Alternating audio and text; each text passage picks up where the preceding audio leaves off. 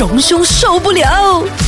你好，啊，我系 K K。你好，我系欣怡。你好，我是荣兄陈家荣。我专登系咪俾佢诶讲呢个你好我是荣兄咁样啊？因为我觉得佢有财神爷嗰个咁嘅星。要财神爷，唔系。把很多角色套在你的身上。你每天，你不需要每一天都给我一个角色。你知道吗？你在我身上有太多的可能性了。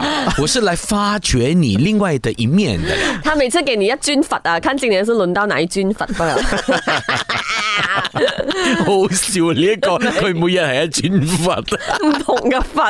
可能系弥勒佛，可能比较多一点。这样子。啊，那今天你有什么顶不顺呢？呃，我我其实蛮感慨的哈，因为我常最近呢，常常到乡下的学校去，嗯，一些乡下的，呃，比如说微型学校去，嗯，然后呢，跟校长啊、老师们有多一些了解哦，谈到一些学生的问题哦，嗯，当然你在过去几年呢，可能学生面对了，比如说数位化的一个洪流情况底下。为疫情等等变成失落的一代，在学习上跟呃跟不上尤呃跟不上，尤其是没有那些设备的啊。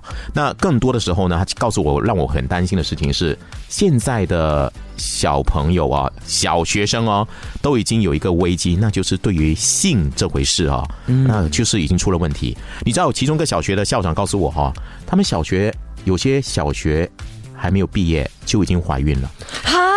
嗯，然后呢，还真的有这样个案，而且没有办法，双方家长最后要他们结婚，那男的可能还是初中而已，国中生而已哦，然后女生呢，可能是还是六年级就已经怀孕了，生了孩子，她应该是刚月经来潮而已，哎，对，所以。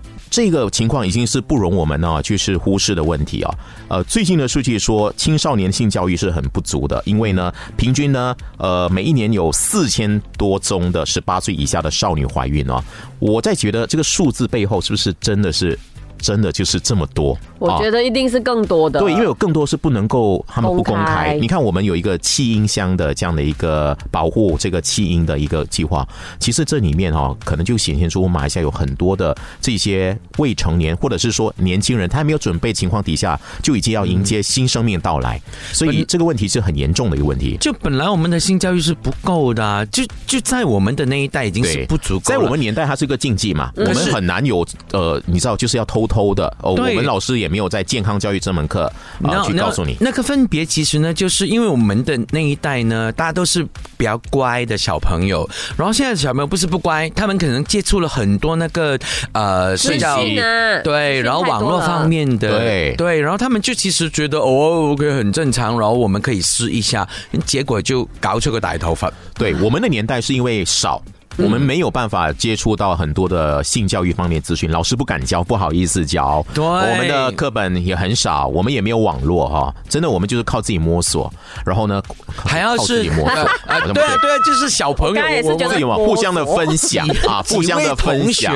对对对，时常会，你你知道，尤其是呃初中一的时候呢，男同学啊一个角落，然后小声讲，大声笑，就知道大概是讲什么东西。然后女生就在一边脸红的这样子。还记得我发问的时候呢，其实我的 size 的那个呃 textbook 后面就是呃关于男生跟女生的那个生殖器官。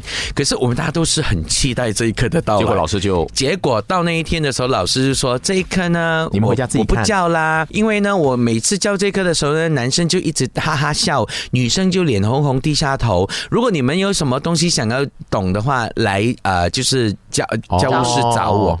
那谁会找啊？哎，我觉得那个时候我们大家就真的说，哎呀，失望，然后又真的都不懂，就真的是小朋友跟小朋友之间的一些对话当中呢，可能哦哦，原来你是这样啊，哦，我不是这样哎啊，我试一下，会有这样的惊喜，可能会有很多观念是错的，对。可是可是，我觉得这个性教育，呃，像你说的，可能有哈哈笑啦，有些不好意思，这是很必要的，因为你只有这个必要，你才会去呃呃，就是会警觉，你还会去想办法就是避免嘛。可是现在我们资讯太。太多了，而且那资讯里面呢，其实大家接收的资讯没有很好的消化，或者整理，或者是去呃探实，嗯，所以最后呢，可能大家就是哎，真的是乱来的。然后家长也害羞啊，对，一发生这个事情的时候，哈，我孩子怀孕，或者我孩子把别人的肚子搞大了哦，怎么办啊？就想办法呢解决掉他的问题哦，那也很不成熟，所以就变成了很多的社会问题。你在想，我刚才讲的那个小学，如果他已经怀孕了，他他家长就让他们结婚哦，嗯，哎，他们准备好结婚了吗？他们准备好组织？家庭，他们准备好了，就是教小孩嘛。你可以想象到哈，很有可能啊，当时小孩呢五六岁的时候呢，他跟爸爸在打电动，结果被他奶奶这边骂啊，